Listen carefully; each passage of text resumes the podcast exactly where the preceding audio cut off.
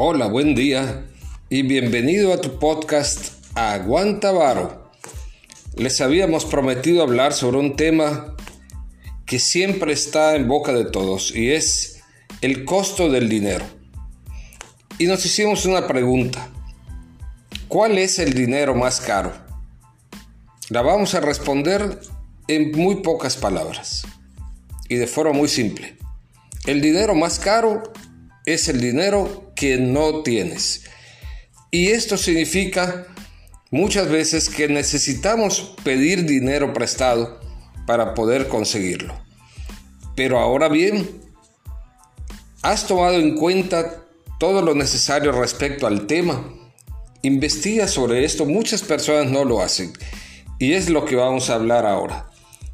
¿Qué es el interés? El interés es el precio que se paga por el uso del préstamo del dinero y se expresa generalmente como un porcentaje anual sobre el monto que hemos solicitado. ¿Cuántos tipos de crédito existen? Muchos, pero los más conocidos podrían ser el crédito hipotecario, el crédito personal, el automotriz, el que utilizamos para los estudios, el crédito al consumo.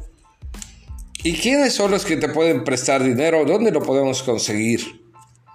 En bancos, en sofomes o negocios de microcréditos que últimamente han ah, crecido muchísimo en México, las casas de empeño, Ahora, cuando tú vas a solicitar un crédito, ¿cuáles son las cosas que debes considerar?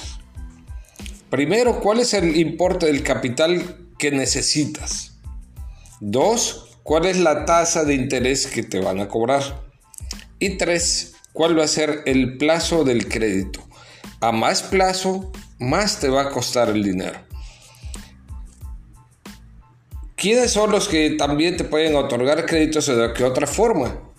Los bancos a través de las tarjetas de crédito, las tiendas departamentales que conocemos, no diremos nombre, pero hay muchas. Y son las formas en las que podemos accesar a un dinero que hoy no tenemos. Ahora, las tasas de interés varían muchísimo. Ustedes van a pedir, por ejemplo, a Fonacot y pueden dar en un 24%.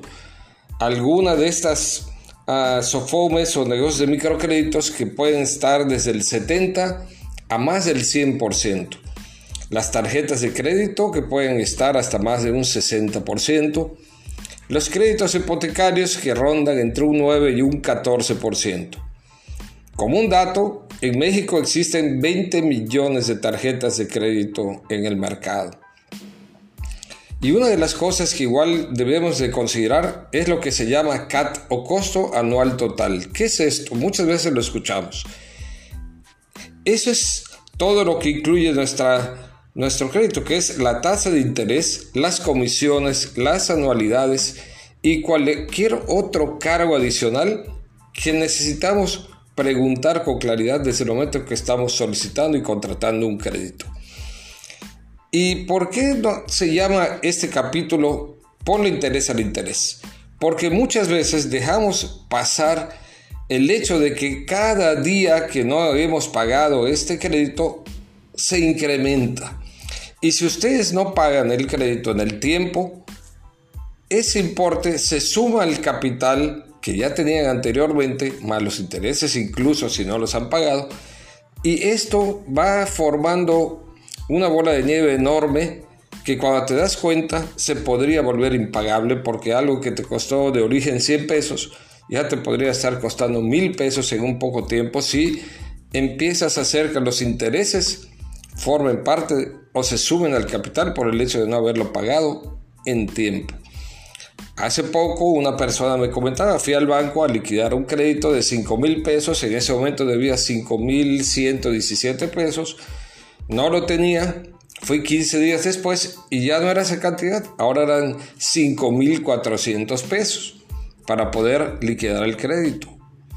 Ella había llevado la cantidad inicial, pero no tomó en cuenta que los días que transcurrieron ya su crédito había generado más interés. Entonces, es muy importante que pongamos mucho ojo a los intereses y por eso es Ponle interés al interés.